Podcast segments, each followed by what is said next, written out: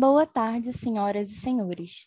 Sejam bem-vindos à teleconferência de resultados do quarto trimestre de 2021 da Localweb. Estão presentes hoje conosco o senhor Fernando Cini, diretor-presidente, Rafael Chamas, diretor financeiro e relações com investidores, Igor Franco, diretor de segmento de Bionline SaaS, Williams Marques, diretor de segmento de Commerce Varejo, e Alessandro Gil, diretor do segmento de Commerce SaaS Enterprise. Esse evento também está sendo transmitido simultaneamente pela internet via webcast, podendo ser acessado no endereço www.ri.localweb.com.br, clicando no link Webcast 4T21. Os slides da apresentação estão disponíveis para download na plataforma de webcast. As informações estão disponíveis em reais e foram preparadas conforme as práticas contábeis adotadas no Brasil, baseadas nos pronunciamentos, orientações e interpretações emitidos pelo Comitê de Pronunciamentos Contábeis. Antes de começar, gostaríamos de mencionar que eventuais declarações durante essa teleconferência relativas às perspectivas de negócio da local web, projeções e metas operacionais e financeiras constituem-se em crenças e premissas da diretoria da companhia, bem como informações atualmente disponíveis. Considerações futuras não são garantias de desempenho. Elas envolvem riscos, incertezas e premissas pois se referem a eventos futuros e, portanto, dependem de circunstâncias que podem ou não ocorrer. Investidores devem compreender que condições econômicas gerais, condições da indústria e outros fatores operacionais podem afetar o desempenho futuro da local web e podem conduzir a resultados que diferem materialmente daqueles expressos em tais considerações futuras. Para o Q&A, sessão de perguntas e respostas, orientamos que sejam enviadas via ícone de Q&A no botão inferior de sua tela. Por padrão da dinâmica, seus nomes serão anunciados para que se faça sua pergunta ao vivo. Nesse momento, uma solicitação para ativar seu microfone aparecerá na tela. Agora, gostaria de passar a palavra ao senhor Fernando Cine, que iniciará a apresentação. Por favor, senhor Fernando, o senhor pode prosseguir. Pessoal, boa tarde. Sejam bem-vindos a mais uma conferência de resultados da Local Web, no caso, quarto T de 21.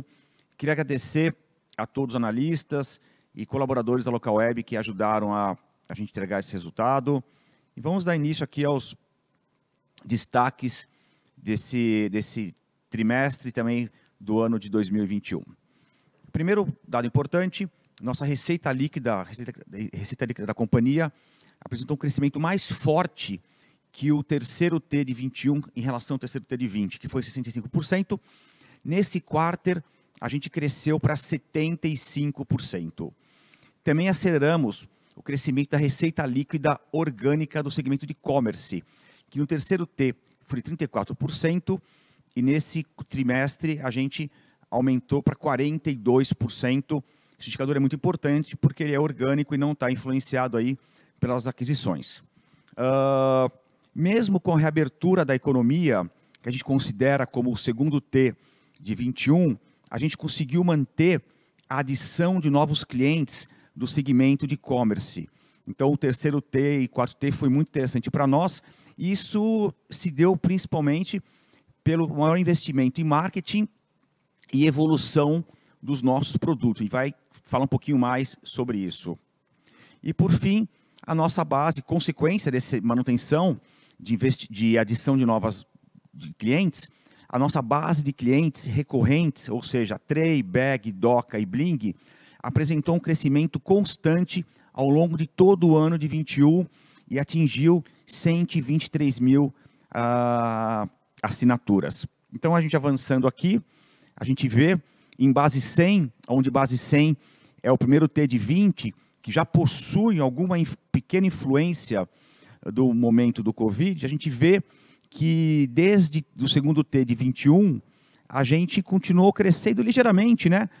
Eu prefiro falar de instabilidade. Veja que após a reabertura, o terceiro T e o quarto T, a gente não tem nenhum, nenhum solavanco de adição de novos clientes na operação de e-commerce. Operação totalmente estável, a gente continua trazendo novos clientes de forma muito consistente, porque a partir do terceiro T, ou seja, no terceiro T e quarto T, a gente investiu mais em novos esforços de marketing. Isso é muito interessante.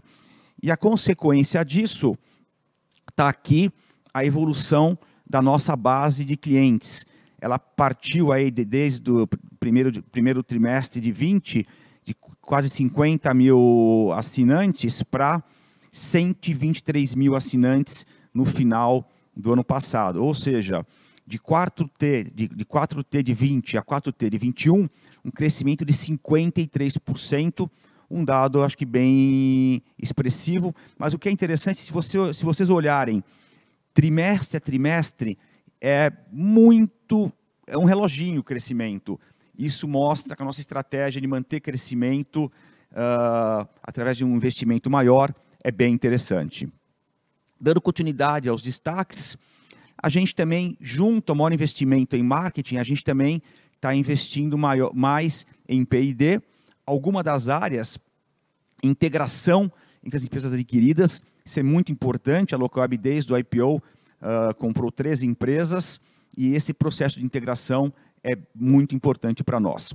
Processo de onboarding, a gente sabe que num, num ambiente no ambiente de muita entrada de novos clientes, no ambiente de complexidade do e-commerce, a gente tem que ajudar os clientes a utilizarem de forma mais fácil nossas ferramentas. E, por fim, integração com Big Techs. A Local Web integrou grandes integrações, por exemplo, Instagram, uh, Facebook, WhatsApp. E, então, a gente vai continuar investindo nessas importantes integrações. E Outro ponto importante, estabilização das margens orgânicas. Uh, o commerce, a gente já está dois trimestres seguidos na casa dos 35%, e o Bionline SaaS, a gente no terceiro TRI trabalhou com 17%, agora perto de 20%, ela vai oscilar perto, tá, oscilou então perto desses, desses dois números aí. São oscilações, uh, não, não, consigo dizer que é um crescimento, são oscilações que, naturais aí da, da operação consolidação da liderança no mercado de PMS com melhor produto mesmo em um ambiente competitivo mais capitalizado. A gente construiu o mais completo ecossistema para PMS. Diversas empresas, a gente tem trabalha com uh, pagamento, logística, geração de leads, RP. Hoje o nosso cliente consegue suprir grande parte da demanda que ele precisa para operar dentro do ecossistema, um ecossistema cada vez mais complexo, né? o, ambiente cada vez mais complexo de e-commerce, ele consegue resolver as suas dores com o nosso ecossistema. Uh, mas a nossa plataforma também é agnóstica e oferece um maior número de integrações, caso o cliente não queira utilizar as soluções próprias da Local Web. A gente tem hoje mais de 600 integrações. E acho que um ponto importante, que a gente vai entrar logo mais, o Williams vai falar um pouco mais, que é a gente começou a construir uma visão unificada para o cliente, integrando as empresas adquiridas em um único painel. Então é muito mais que integração. O nosso cliente vai conseguir resolver boa parte das, das necessidades dele no painel único. É o que a gente fala, que eu sempre falo aí com os investidores, um ambiente de e-commerce é cada vez mais complexo. Para você fazer fazer e-commerce, você precisa de diversas ferramentas e a gente precisa tornar isso cada vez mais amigável para o nosso cliente. E por isso que a gente está uh, ah, criando essa visão única para o cliente dentro do nosso ambiente. Avançando, a gente está, a partir de agora, divulgando o que a gente chama de Rule of 40, que é um indicador que mostra, né, indicador de, de que a gente utiliza muito para empresas de, de de, de alto crescimento, que ele é a soma de receita, de receita da, da margem uh, de, da, da receita líquida, desculpa, o crescimento da receita líquida, junto com a margem EBITDA. No caso de toda operação orgânica nossa, a gente chega aí em 46%. Quando a gente entra só para só para operação uh, orgânica de e-commerce, o nosso crescimento da receita líquida de 42%, né? E com a margem de 34%, ou seja, o nosso Rule of 40, na verdade, chega em 76%. A gente está falando isso sempre comparando 4T de 21. 76% é um, um dado aí bem interessante. E agora eu passo para o Williams, que vai falar um pouco mais sobre o que a gente fala de visão única do cliente. Williams, boa tarde. Boa tarde, Fernando. Muito obrigado. Obrigado a todos uma boa tarde. Né? Seguindo o slide 9, né? então vou trazer essa visão do nosso ecossistema né? e, e nossa, nossa visão de três camadas. Então, o que nós vamos é, mostrar aqui é os nossos esforços né? que estamos construindo principalmente olhando muito essa necessidade do cliente PME, né?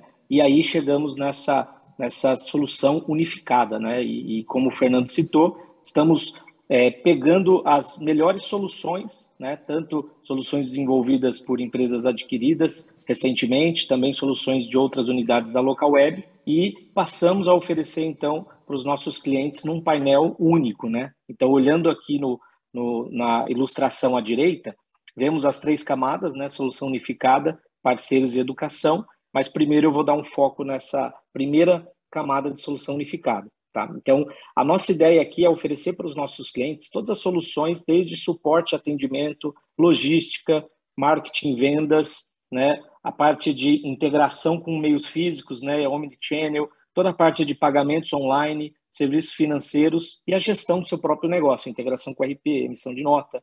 Então, que o cliente encontre na solução é, que a gente oferece, ofereça né, na nossa plataforma todas as suas necessidades básicas que ele precisa para é, dirigir o seu negócio e fazer crescer cada vez mais a, as suas vendas. E aí, aqui como um exemplo, né, é, vamos dar um foco em uma dessas aberturas, que é marketing e vendas. Então, para cada uma dessas, temos também diversas frentes avançando, mas falando especificamente de marketing e vendas, que é a área que mais estamos colocando recursos atualmente, justamente para ajudar os nossos clientes a vender cada vez mais né, na sua própria loja é, e também vender em outros canais. Então, dentro de marketing e vendas, né, é, concentram os nossos esforços de integração com marketplace. Então, aqui a nossa plataforma Trey sempre teve marketplace nativo como core e cada vez mais estamos aumentando os canais, estamos conectados em novos marketplaces que passaram a operar no Brasil e sempre a nossa solução é listada como top em todos esses marketplaces, seja por número de clientes e por qualidade também da integração. Né?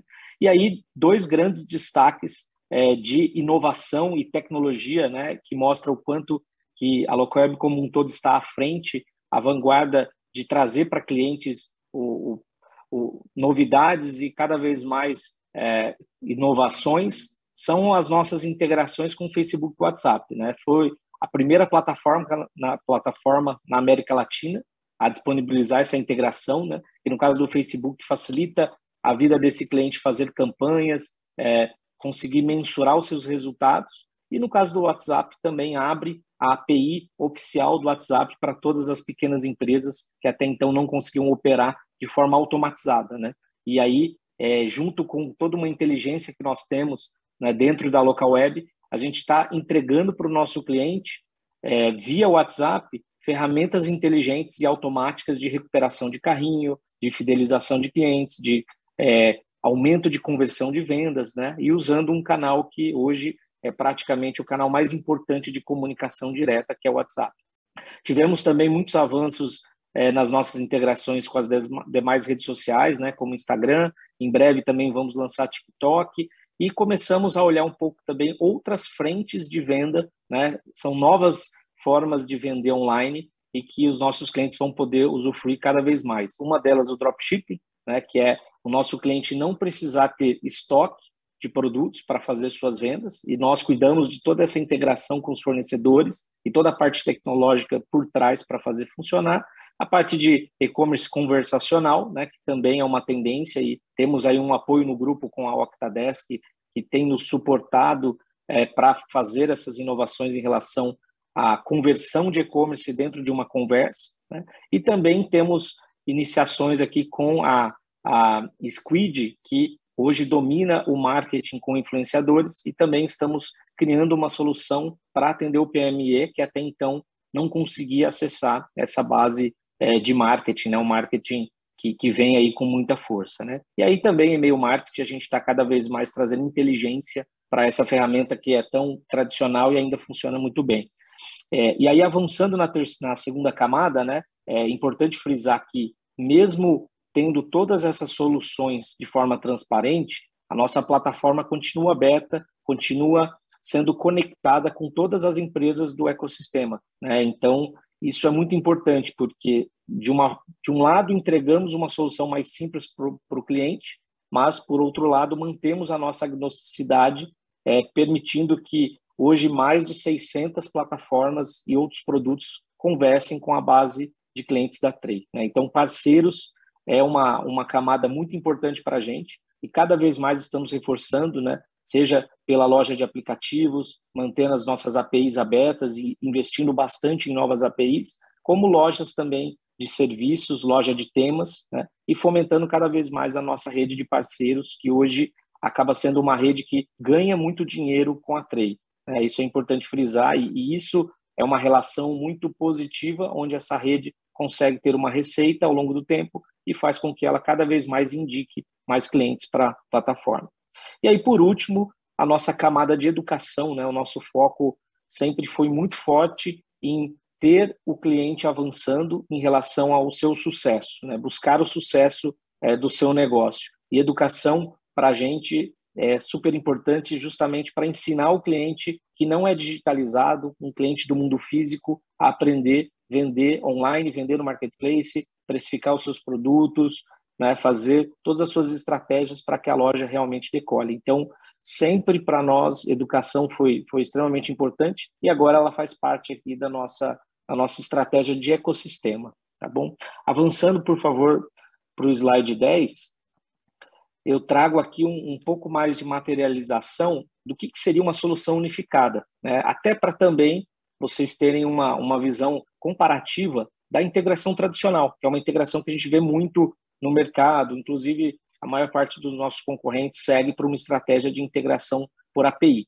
E a solução unificada para a gente faz muito mais sentido, né? porque a gente tem, então, um painel único onde o cliente não precisa trocar de painel, não precisa ter um novo login, né? não tem que ter um outro cadastro e principalmente uma interface, uma UX, né? que é a, a, os elementos visuais é, de forma integrada. Então o cliente ele muitas vezes ele entende que ele está no mesmo ambiente, né? Então ele consegue utilizar todas essas outras soluções, né? E aqui alguns exemplos de empresas que foram adquiridas, né? Do nosso processo de M&A e como que essas empresas vão prover soluções dentro do nosso ecossistema. Então, o Squid, Ethos e Social Miner já estão provendo soluções de marketing e vendas. Né? A Octadesk com solução de marketing de vendas na, na, no e-commerce conversacional e também suporte a clientes.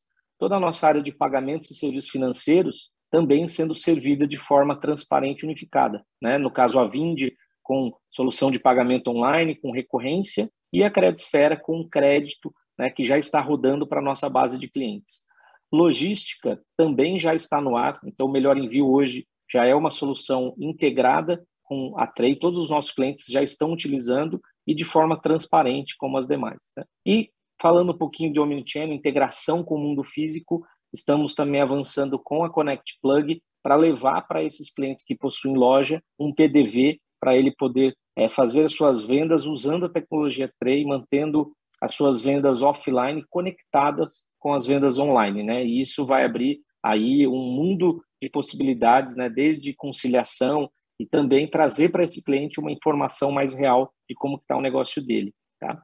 E aí, por outro lado, né, a integração por API é, continua sendo muito importante para a gente, mas é um exemplo, inclusive, do Bling, que é uma empresa adquirida, está né, tá no nosso portfólio de M&A, faz parte da Local Web, mas aqui a, a, o conceito é que o Bling ele tem um uso muito mais intenso, então, nesse caso, nesse caso de uso, não faz sentido o cliente usar o Bling de forma transparente, porque o Bling é um, um sistema incrível que tem todas as, as ferramentas para o cliente fazer um nível adicional de gestão. Então, nesse caso, a gente vai ter uma integração muito boa, todas as informações sendo sincronizadas, mas o cliente acessa o Blink pelo seu próprio painel. E aí, e aqui a gente segue é, com também os produtos da local web de Bionline, né, todas as nossas integrações de RP, que já passam de, de mais de 430 ERPs integrados, né, mais de 100 ferramentas de marketing e vendas, no total, como eu citei, mais de 600 empresas hoje já estão conectadas com o ecossistema das nossas plataformas. Por favor, seguindo mais um slide. Aqui é só é, para ilustrar para vocês a Octadesk, né? Então, como que é, a conexão transparente no final funciona para o cliente, né? E é um exemplo, né? Nessa, nessa tela, a gente tem o painel da loja virtual da Trade, da plataforma, e dentro dessa área branca, ela está rodando o software da Octadesk, né? fazendo aqui uma, um, uma aplicação de venda ou de atendimento.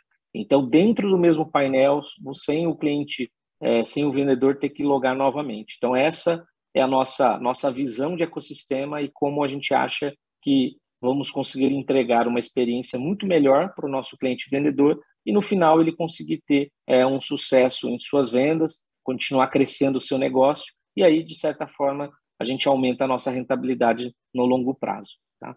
Bom, vou passar para para o Fernando continuar né, e estarei disponível nas perguntas e respostas. Do Williams, foi muito claro, obrigado pela, pela explanação. A gente tinha essa demanda no mercado de uh, mostrar como a gente está evoluindo nas integrações, nessa, nessa visão unificada do, do, do cliente. Uh, dando continuidade, falando do trimestre, uh, uh, empresas adquiridas, né? A maioria das empresas estão andando de acordo com o plano de negócio.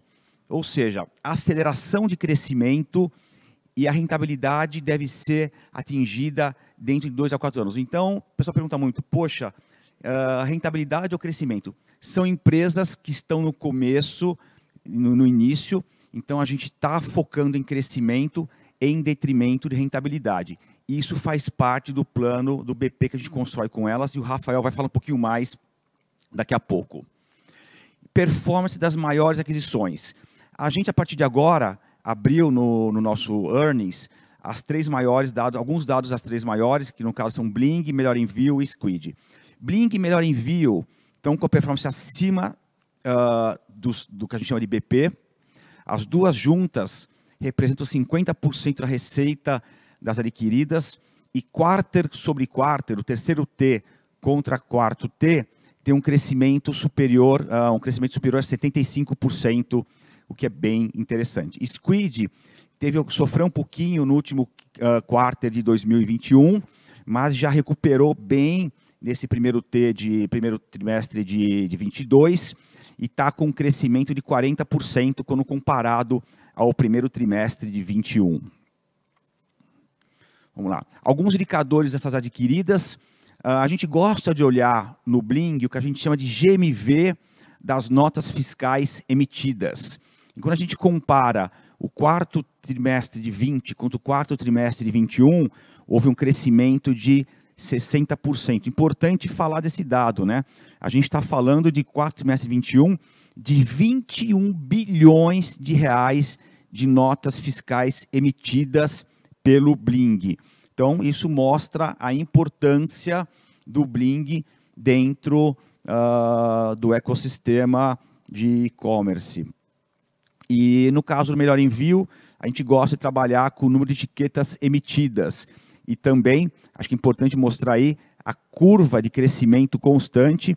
A gente está falando de um crescimento de 79%, quarto T de 21 contra quarto T de 20. Falando do GMV, nossa plataforma de e-commerce, que é Trey, Trey Corp e Doca, a gente está falando um crescimento de 26%, também bem interessante, 4T de 20 contra 4T de 21. E outro indicador bem bacana é o TPV, um crescimento de 59%, 4T de 21 contra 4T de 20. Uh, a gente também está colocando um indicador que é o TPV gerado nas sinergias. Isso é, já atingiu aí 19% do total desse TPV. Isso é um indicador que mostra a evolução das sinergias dentro do grupo. isso quer dizer que a gente está avançando bem, uh, mostra que o, o, nosso esforço de sinergia tá, é, é uma, uma forma de mostrar que está trazendo resultado, uma das formas, através do TPV. E por fim, uh, termine da minha parte, a gente tá, continua, além de investir em marketing, investir em tecnologia, a gente está reforçando o time de e-commerce. É a área de e-commerce está ganhando representatividade dentro do grupo. Além do Williams, que está com a gente há 10 anos, a gente está completando agora em 2022 10 anos de, de, de, de, de, de, de trade no grupo. A gente trouxe no começo desse ano o Alessandro Gil, que vai tocar as operações de e-commerce e SaaS Enterprise e o Rodrigo Dantas, que veio junto com a, com a Vind, que vai tocar também toda a parte de pagamentos. Né? A gente agora fez uma mudança que a gente juntou e a Pay com o Vind e o Dantas está tocando essa operação. Acho que é muito bacana quando a gente fala do Williams e do Dantas, como a parte de aquisição de empresas é fonte de mão de obra rica para o grupo. Então, acho que aí, então, bem-vindo bem, -vindo, ao Ale, ao Ale Gil, e também ao Dantas com esse novo desafio e o Williams que construiu todo esse ecossistema maravilhoso, né? Se a gente tem toda essa participação gigantesca do commerce hoje, a gente deve muito isso ao, ao Williams. Então, obrigado aos três grandes recursos que nós temos dentro do, do grupo. E fruto disso é o que a gente tem aqui, esse crescimento exponencial da receita, participação da receita líquida de e-commerce. Quando nós fizemos o IPO, primeiro trimestre de 20, e-commerce representava 22% da receita líquida consolidada. Em dois anos, a gente tem muito a comemorar. A gente, o e-commerce representa hoje, sim, menos de dois anos, a verdade, né? 57% da receita líquida do grupo, de forma exponencial. Então, tenho certeza que os nossos esforços, nossos investimentos em pessoas, produtos, marketing, aquisições estão no caminho correto. Tá? Muito obrigado. Passo agora para o nosso CFO, Rafael, vai falar um pouquinho mais sobre os resultados financeiros desse quarter e do ano de 21. Muito obrigado. Obrigado, Fernando, e boa tarde a todos. Deixa eu... Então, começando pelo slide 19, aqui o, o acho que sumarizando os grandes destaques do que a gente teve do ponto de vista operacional e financeiro no quarto T21, alguns números importantes a te frisar. Né? O Fernando já falou de crescimento, então a gente fechou o ano com o trimestre com 75% de crescimento na companhia consolidada, sendo que na operação de e-commerce, né, 200% de crescimento. Se a gente olha o e-commerce orgânico, a gente está falando de 42% de crescimento, um crescimento bastante robusto, acelerado, inclusive, em relação ao último TRI, que foi de 35, né, terceiro TRI contra, de 21 contra 20. Uh, ah, a plataforma com, uma, com um crescimento muito saudável da base de clientes, lembrando que a gente é um business de assinaturas, essencialmente, né, que a gente ganha dinheiro também com o ecossistema, com, com tudo que é GMV-driven, uh, mas o, a parte basal do business é um business de recorrência, um business de subscrição, e a gente fala em 123 mil assinantes no, na operação de e-commerce em plataformas.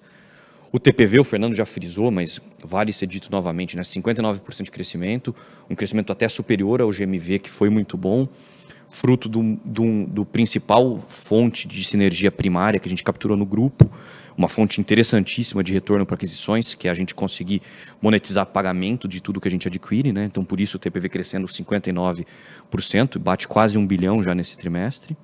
A operação do Bioline SaaS cresce menos, é diluída, mas ainda com crescimento saudável de 12%, né? O lucro líquido também ajustado, e depois eu mostro a reconciliação do que eu chamo de ajustado, é, se expandiu 80%, né, 79,9% no ano contra ano. E a gente ainda com uma posição de caixa bastante saudável, né, 1,6 bi uh, de posição líquida. Então, esses são os principais destaques.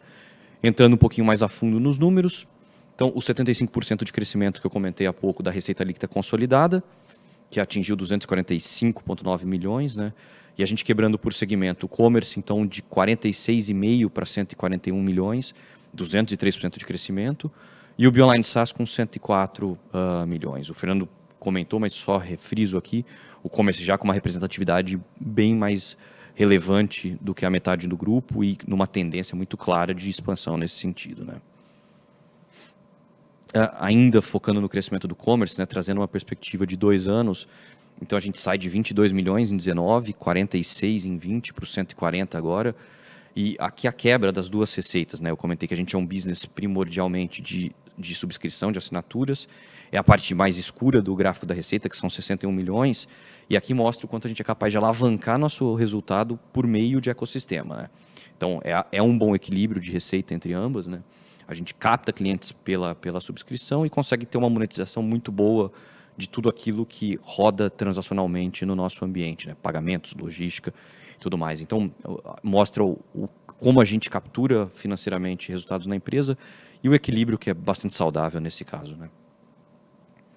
É, receita líquida consolidada do grupo, então a gente fez o IPO com números de 19, 386 milhões, fechamos o ano de 2020 com 488, 2021 63,9% de crescimento, um baita de um resultado para a gente, 800 milhões de, de receita líquida consolidada. E ainda na perspectiva consolidada, rentabilidade. O grupo ainda com uma alta rentabilidade. Né? A gente sempre foi uma empresa geradora de caixa, EBITDA positivo, então, fechamos esse ano de 2021 com um crescimento de 10%, menor do que a receita, o que significa compressão de margem. Eu vou entrar em detalhes sobre isso, mas ainda assim bastante saudável, né? um, um business com uma ótima geração de caixa.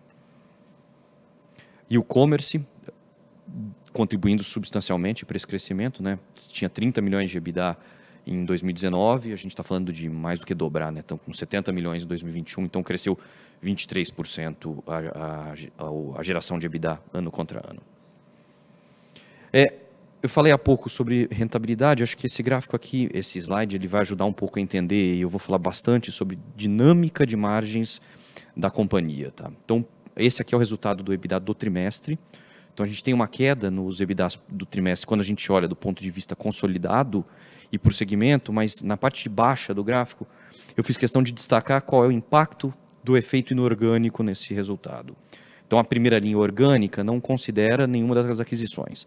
Então, como, como dá para perceber ali o crescimento em todas as operações, o business consolidado fecharia uh, com 41,8%, então cresce 20%.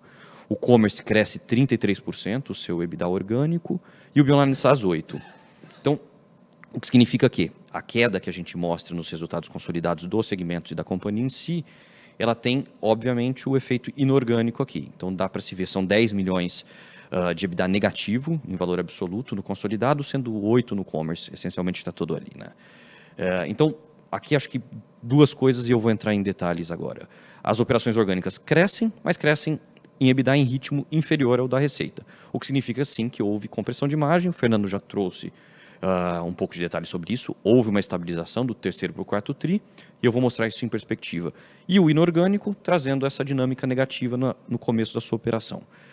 É, esse gráfico traz uma, numa perspectiva temporal qual é o comportamento das margens EBITDAs da companhia orgânicas, então em azul o commerce, em vermelho o Bionline SaaS, é, esse tracejado é, uh, é o consolidado orgânico, em amarelo as aquisições. Então, entrando em detalhes em cada um deles. Tá? O comércio orgânico, a gente até o, o, segundo trimestre de 2021, a gente vinha numa casa aí próxima de 41%, 42% de margem para o setor, como a gente já discutiu bastante, em decorrência da reabertura econômica né, e das nossas necessidades de manter patamares de venda naquilo que a gente tinha conseguido. A gente teve compressão de margem para conseguir sustentar esse mesmo nível de, de adição de lojas e também investimento em todas essas integrações que o Williams bem colocou, nos trouxe o, o business para uma, uma margem próxima a 35%, estável agora para o quarto trimestre também nessa casa, e deixamos já bastante claro no earnings, até para não para a gente deixar isso de forma muito transparente para todos os investidores.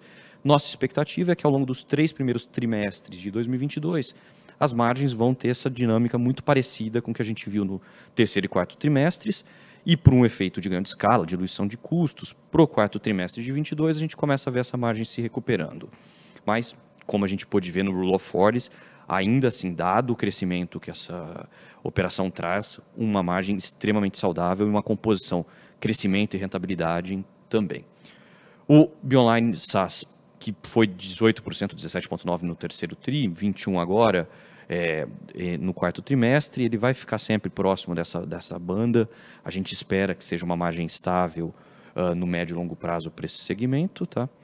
É, e, obviamente, a margem consolidada orgânica, que está em 26,2, ela tem uma tendência de expansão, porque o Bioline SaaS tem uma margem menor e cresce menos. Então, o efeito uh, aqui de mix vai fazer com que esse tracejado tenha uma tendência progressiva. O que nos resta agora discutir é a dinâmica de aquisições. Então, as aquisições, elas sim trouxeram uma contribuição negativa, mas dentro daquilo que o Fernando já bem explicou. A gente, quando faz uma aquisição, a gente busca essencialmente ativos de alto crescimento e potencial de crescimento e operações em que a gente precisa investir para que a gente constitua nossas integrações, nosso ecossistema. Então, o primeiro momento de uma aquisição, e eu estou falando de dois, três anos, são períodos em que a gente não prioriza rentabilidade. A gente prioriza estruturar a companhia para crescimento, suportar crescimento e suportar integração. Então, esse é o patamar uh, esperado nos business plans. E, obviamente, conforme essas empresas vão crescendo, vão ganhando maturidade, a gente busca a rentabilidade, que ela vai acontecer entre seus três e quatro anos, mas completamente alinhado com, com como a gente pensa M&A e, principalmente, com como a gente fez M&A na nossa história. É, Para quem já, já olhou os números uh, dos prospectos da Local Web, a Tray acho que é um caso muito, muito interessante, uh, que tem uma dinâmica muito parecida. A Tray, por dois ou três anos, ela foi uma empresa que cresceu ah, queimando caixa. Por quê? Porque a gente estava estruturando a empresa para tornar-se o que ela é hoje. Então, é, a gente já fez isso em outros momentos, isso faz parte da nossa estratégia de M&A. Uh, por fim, eu vou mostrar o lucro líquido ajustado. Eu trouxe uma visão aqui primeiro do quarto trimestre, depois do ano fechado. É, a gente, então, começando o lucro líquido contábil, né? a gente teve um prejuízo de 7,2 milhões contra um lucro de 9 no ano passado. Né? E essa recomposição do lucro líquido ajustado, é, eu acho que ela é muito importante para entender um pouco de alavancagem operacional do business. Né? É, tem, tem alguns itens que a gente ajusta, mas eu vou, eu vou destacar dois ali que eu sempre faço, mas acho importante, que são os impactos da amortização dos intangíveis de aquisições que a gente faz, né, do, do, do PPA, que é o Purchase Price, e o ajuste a valor presente dos earnouts futuros das aquisições.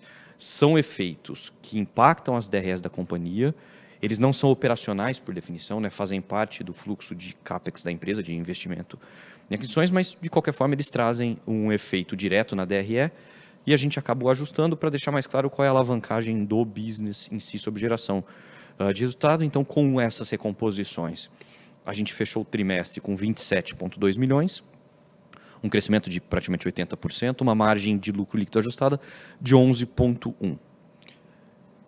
Esse número olhado numa perspectiva anual, então a gente fecha os lucros líquidos ajustados com 86 milhões, uh, um crescimento de 86,6% comparado a 2020, na mesma base, na mesma métrica, e 2019 a gente teve 28 milhões. Então começa a mostrar a alavancagem que a companhia terá sobre lucros com a sua dinâmica de crescimento operacional. Bom, obrigado a todos e agora a gente abre a sessão para Q&A. Muito obrigado.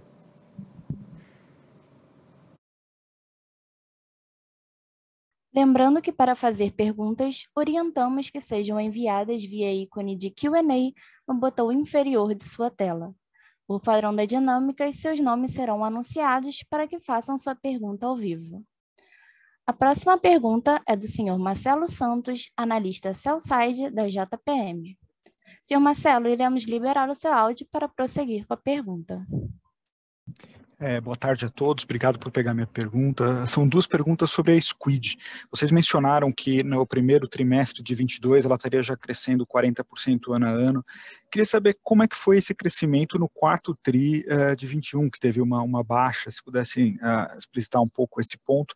E a segunda pergunta, de novo, sobre a Squid, é, é que tipo de margem que vocês estão esperando? Eu entendo que vocês vão dar o número exato, mas talvez alguma ideia de nível que vocês estariam esperando para a Squid em 2022 e como que essa margem se dá sazonalmente, assim, entre os trimestres? Uh, porque eu entendo que é um business mais sazonal. Obrigado.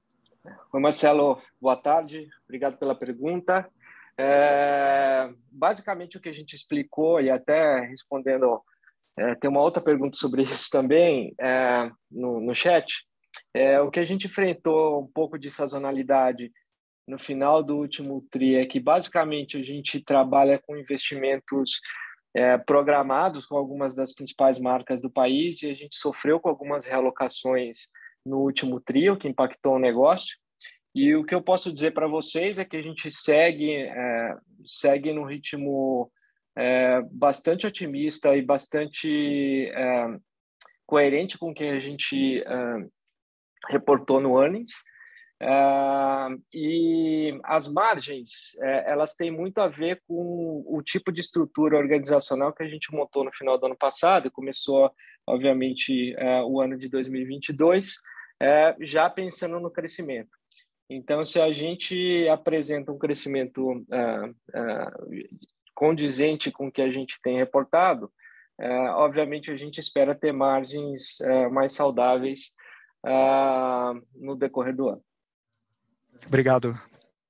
A próxima pergunta é do senhor Bernardo Costa, analista Cellside da XP.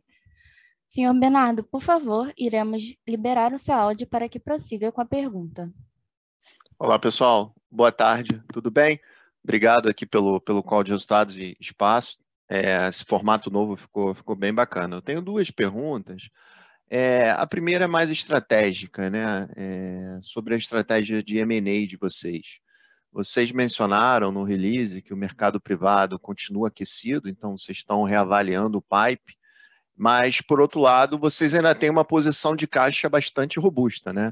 Então, eu queria entender qual é o segmento que, que faria mais sentido para vocês hoje, né? Olhando aí de, de forma mais seletiva, e a outra pergunta é sobre o ambiente competitivo, né? Quando, quando vocês olham para o churn da empresa, é natural que tenha aí essa combinação de mortalidade de negócios, né? Mortalidade dos clientes que ficaram pelo caminho, mas também tem aquele churn por conta da concorrência. Então, queria entender como é que está esse ambiente competitivo, se ele está mais acirrado, se existe algum sinal de, de irracionalidade de preço. Basicamente isso. Obrigado, pessoal. Dô, eu vou, vou começar respondendo a tua primeira, a, tua primeira, minha pergunta. Uh, bom, vou falar, deixa eu falar um pouquinho do ambiente competitivo antes, vai. O ambiente competitivo, 2021 foi um ano onde a gente conseguiu se diferenciar da, da, da concorrência. Mesmo a concorrência estando um pouco mais uh, capitalizada, foi o ano que a Local Web investiu em produto, onde ela uh, enriqueceu o seu ecossistema uh, com as aquisições. Por isso que eu comecei para a segunda pergunta. Nós fizemos, nós fizemos quase 10 aquisições no ano de 2021 e agora a gente está trabalhando muito forte nas, na, nas integrações.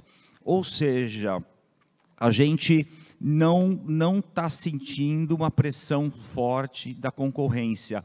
E isso não aparece no que a gente chama de, de, de churn de churn por roubo, né, de concorrência. Isso não acontece muito no nosso, no nosso mercado.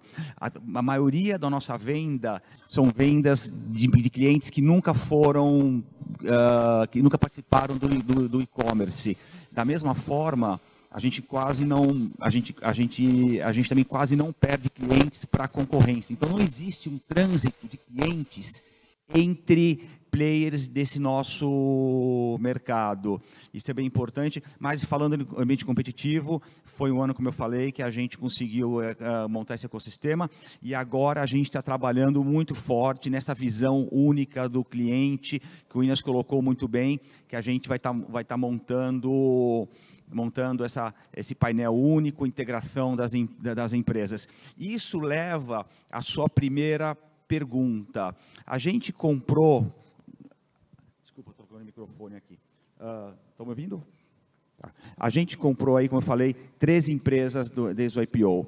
A gente aproveitou uma oportunidade no mercado que é de Uh, haviam muitas boas oportunidades, nós trouxemos para dentro de casa de forma muito rápida e eficiente. Escolhemos as empresas corretas para trazer desde 2020. Trouxemos cases muito interessantes, cases grandes, como aqueles três que a gente apresentou, que é o caso do, do Bling, o Melhor Envio, o próprio Squid. Uh, e agora, a gente percebe o mercado ainda aquecido no mercado privado e o custo de capital mais alto. Quer dizer que nós vamos parar? Não quer dizer que nós vamos parar. A gente vai continuar ativamente olhando, mas o fato de custo capital ser mais alto e o mercado ainda não ter depreciado de preço, faz com que a gente seja mais cauteloso. Nós não pagamos múltiplos, a gente paga fluxo de caixa descontado. Ou seja, vai haverá uma maior dificuldade para a gente encontrar players que encaixem no nosso valuation.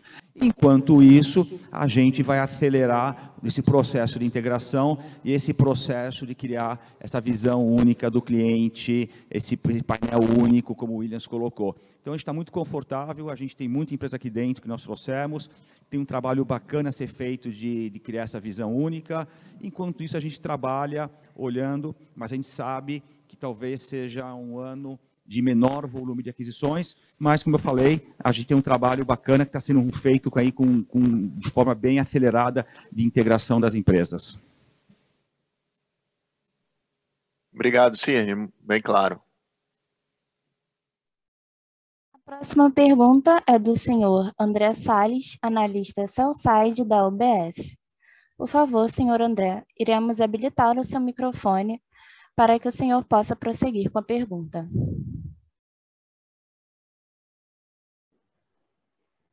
É, boa tarde a todos. É, primeiramente, obrigado aí pelo call, pelo espaço para fazer pergunta. É, eu queria entender um pouco melhor como foi a dinâmica ali da evolução dos cohorts de receita da empresa. Vocês podiam passar uma visão dos fatores que eventualmente impactaram em evolução desse, desse KPI da empresa, é, principalmente nas safras de clientes mais antigas?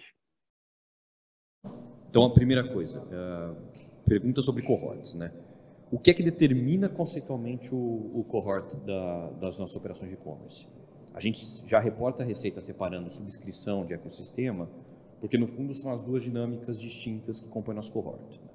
O business ele começa sempre como um business de subscrição, a gente vende as assinaturas, os clientes uh, consomem mais dentro daquilo que é assinatura, fazendo upgrade, upsell, e depois a gente começa a ter consumo de, de, de, tudo que é transacional, pagamentos, logística e tudo mais. Então, são esses os dois componentes que movimentam os cohorts da, da, da nossa operação de e-commerce. Né?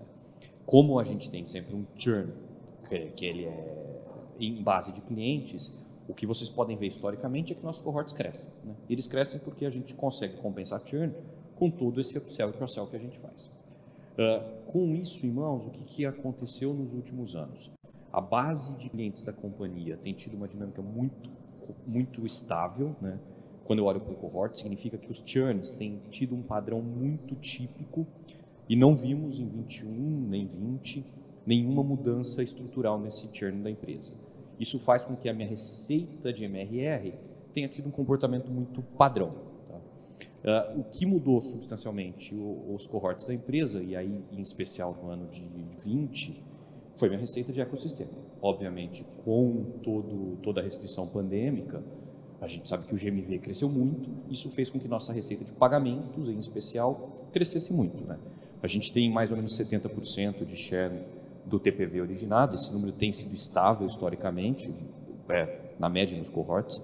Então, isso fez com que nossos cohorts tenham crescido muito é, no ano passado, em 20, e em 21, quando a gente olha comparado a 2019, a gente já está falando de crescimentos de 20%, mais ou menos, nas safras antigas. Tá? É, quando eu olho o cohort 21 contra 20, se o churn continua estável, o que acontece é que o GMV médio dos clientes que sobrevivem nessas safras foi ligeiramente inferior ao que ele foi em 20. E como eu não tive mudança estrutural de, de quanto eu capturo desse TPV, minha receita de pagamentos cai por uma dinâmica de, de GMV. Mas volto a dizer, né, são safras extremamente saudáveis. Se a gente compara com 2019, as, mesmo as safras antigas estão muito maiores é, ou com, com ótimo crescimento. Ficou super claro, obrigado. A próxima pergunta é do senhor Henrico Trota, analista Cellside do Itaú. Por favor, senhor Henrico, iremos liberar o seu áudio para que o senhor prossiga com a pergunta. Fala pessoal, boa tarde, Fernando, Williams, também Rafa. Obrigado aí pela apresentação. Acho bem legal o novo disclosure que vocês deram aí de informação no quarto trimestre, né, e também a, apresentação do Williams aí mostrando um pouquinho mais as, as integrações. Duas perguntas, né, acho que vocês acabaram respondendo algumas que eu tinha, né, eu queria acho, primeiro falar um pouquinho da Trey, né, a gente viu que também para a Trey teve é, sazonalidade aí no quarto trimestre, né, não foi muito diferente também é, do que aconteceu aí no ano passado, né, ou pelo menos quando a gente olha o, o quarto tri de 20, né, na verdade. Se vocês pudessem com comentar um pouquinho o, o, motivo, assim, dessa sazonalidade, se de fato tem um efeito aqui do seller é, não, não, querer ir para a plataforma depois do Black Friday, né? então se vocês pudessem comentar um pouquinho sobre, sobre esse efeito, e aí também um pouco do primeiro TRI de 22, né, que vocês já indicaram que está tá indo muito bem aqui na Trade, né, que tem uma recuperação forte versus o quarto TRI, né, também pela sazonalidade. É, e aí a segunda pergunta, né, eu ia fazer uma pergunta de Squid aqui com, com relação à evolução da margem, né, mas acho que dá para falar um pouquinho como vocês deram a abertura é, da margem dos M&As. Eu entendo que, que tem um processo aqui que é natural de integração, né? É, e tem às vezes também muito catch-up de investimento, dependendo da empresa, mas dá para ver esses M&As talvez já rodando perto de break-even esse ano, ou, ou, pelo menos a Squid. Como que vocês, estão vendo aqui a evolução é, da margem e, e, assim, o atingimento do break-even é, desses M&As que são mais representativos hoje, hoje na empresa, né? Obrigado. Vou, eu, vou responder parte da, das perguntas e depois, depois eu passo para o pro, pro, pro Williams. Uh, com, relação, com, com, com, relação ao primeiro trimestre de 22, uh, a gente está tendo um trimestre dentro das expectativas. Acho que alguns indicadores que a gente pode estar tá falando é, é, o que você falou, TREI voltando a crescer, GMV em relação ao primeiro trimestre de 21, crescendo dois dígitos, o que é muito, muito, muito saudável. Margem sob controle, de margem do, do commerce orgânico, dentro das expectativas que a gente já passou para o mercado, que é trabalhar próximo aí dos 35%. Então, isso mostra que a operação está muito na mão e também a, a participação uh, da operação de e-commerce em termos de margem líquida, ganhando ainda mais espaço. Acho que esses três indicadores dão uma boa perspectiva de como está a nossa operação. Com relação às, às, às aquisições, uh, cada caso é um caso cada caso tem um BP, é difícil, eu, eu, teria que entrar caso a caso e a gente não quer, não, não quer falar não desse disclaimer, uh, a evolução disso. São empresas que evoluem uh, ao longo de três, quatro anos até chegar em, em EBITDA positivo, em padrões de mercado. A gente está falando em, em, padrões de EBITDA de, de, de 15% a 30%.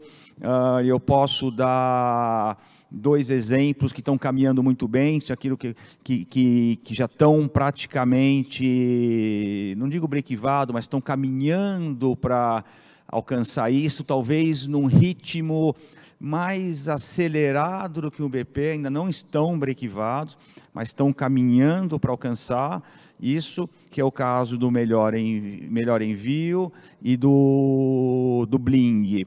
Estão caminhando super bem. Você viu a taxa de crescimento perto de 50%, 70%, 80%. E essa taxa de crédito acelerado vai fazer com que ela, com que ela atinja esse EBITDA antes do tempo. Não porque eu vou tirar investimento.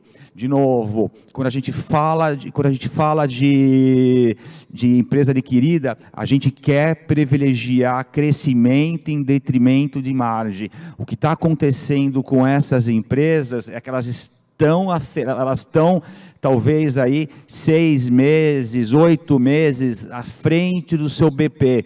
Então, por isso que elas estão alcançando, elas estão caminhando para alcançar um EBITDA antes do tempo. Não é que a gente está cortando custos para elas alcançarem isso antes, tá?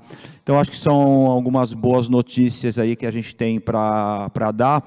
E eu passo para o Williams explicar um pouquinho mais dessa sazonalidade da trade, que, de novo, sazonalidade para o bem, sazonalidade para o mal. Já estamos retomando isso normalmente em janeiro. Isso aí, Fernando. Obrigado, Henrico, pela pergunta. E, de fato, a gente tem já historicamente uma sazonalidade no, no quarto TRE, é, principalmente depois da Black Friday. Então, então, de fato, não somente os sellers acabam ficando um pouco retraídos, mas também a gente viu que consumidores muitas vezes estão é, se direcionando a comprar na Black Friday, e aí o Natal tem sido um pouco mais fraco. A gente até viu isso de forma geral nos números é, públicos de marketplaces, né, que o Natal foi até um pouco abaixo da expectativa, e tivemos também um pouco desse efeito aqui. Né? O que eu diria, talvez esse, esse dezembro 21 pode ter sido um pouco mais afetado pelo, pelo final aí de, de pandemia, né, de vir de um momento muito aquecido, e aí nas comparações entre TRI pode parecer um pouco mais forte essa sazonalidade. Mas, de novo, como o Fernando falou, parece que, que todo esse efeito já ficou para trás, primeiro TRI está vindo em, em patamares já dentro das nossas expectativas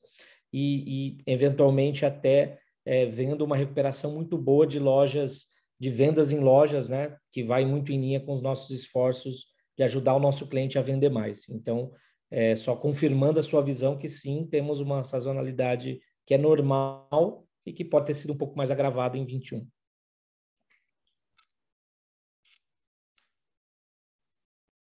Perfeito, Fernando. Obrigado, obrigado, tá. Williams. Obrigado, Boa gente. Boa tarde para vocês. Uh...